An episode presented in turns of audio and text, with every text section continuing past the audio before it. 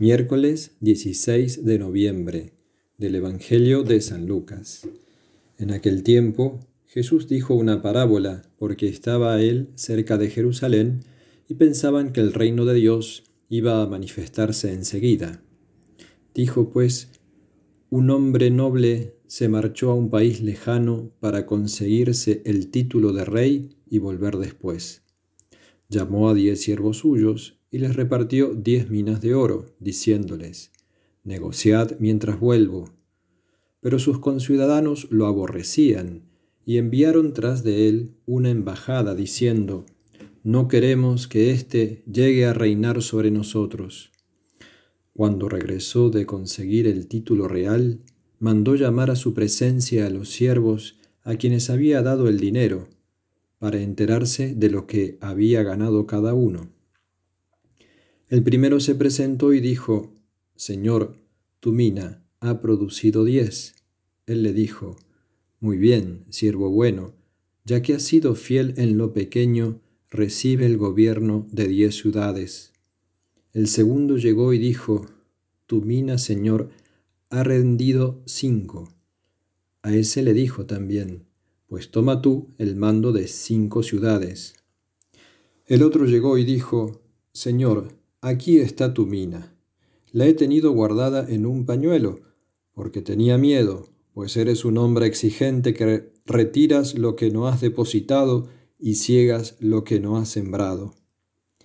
Él le dijo, Por tu boca te juzgo, siervo malo, con que sabías que soy exigente, que retiro lo que no he depositado y ciego lo que no he sembrado. Pues, ¿por qué no pusiste mi dinero en el banco? Al volver yo, lo habría cobrado con los intereses. Entonces dijo a los presentes, Quitadle a éste la mina y dádsela al que tiene diez minas. Le dijeron, Señor, ya tiene diez minas.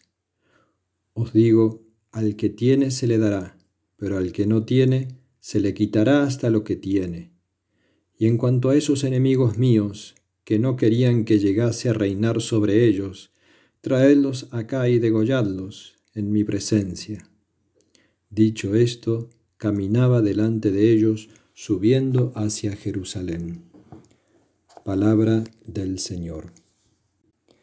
La parábola que hoy Jesús nos narra a nosotros, a cada uno de nuestros corazones, nos ayuda a orientarnos en clave a su segunda venida y a entender con, con gran gozo y también con un santo temor que volverá como Rey y Juez universal y que habiendo sido fiel en lo poco, recibiremos mucho, mucho, muchísimo, que es el reino de los cielos, que es la, el gozo eterno, la visión beatífica, la, el ver a Dios cara a cara, pero también el Rey y Juez universal, mal que les pese a sus enemigos, tendrán que dar cuenta.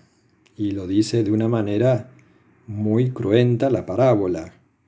En cuanto a esos enemigos que no querían que este rey que va a buscar su título y regresa, no querían que reine sobre ellos, pues en cuanto a estos enemigos, dice Jesús, traedlos acá y degolladlos en mi presencia.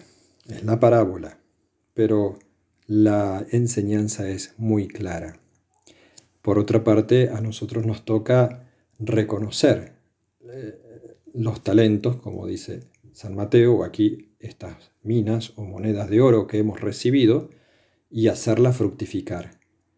Porque poco importa lo que hayamos recibido, sino que le importa al Señor cuánto trabajamos por la extensión de su reino y por nuestra santificación personal y la de los que nos rodean, en la medida en que evangelizamos, que proclamamos que Cristo es Rey de los corazones, de las familias y de la sociedad.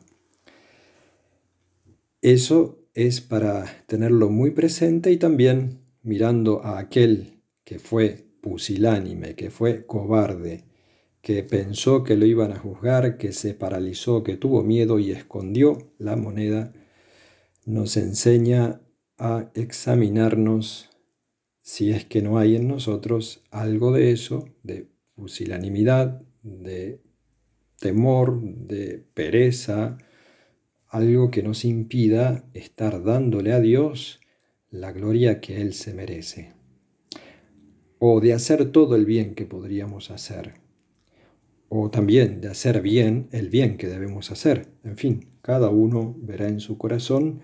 Lo cierto es que Jesús es magnánimo, es un rey muy generoso y ya sabemos que Él paga cien veces más de lo que nosotros hacemos, o mil o infinitamente más de lo poco que nosotros podemos hacer.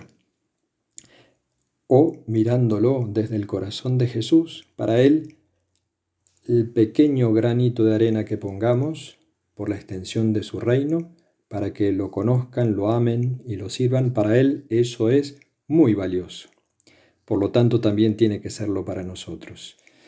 Pidamos a la Santísima Virgen, quien entendió que lo pequeño de cada día era muy grande, quien entendió cómo servir al Señor, le pedimos a ella nos enseñe la importancia, el peso de gloria que tiene cada una de nuestras acciones cuando las hacemos en unión con su Hijo Jesús.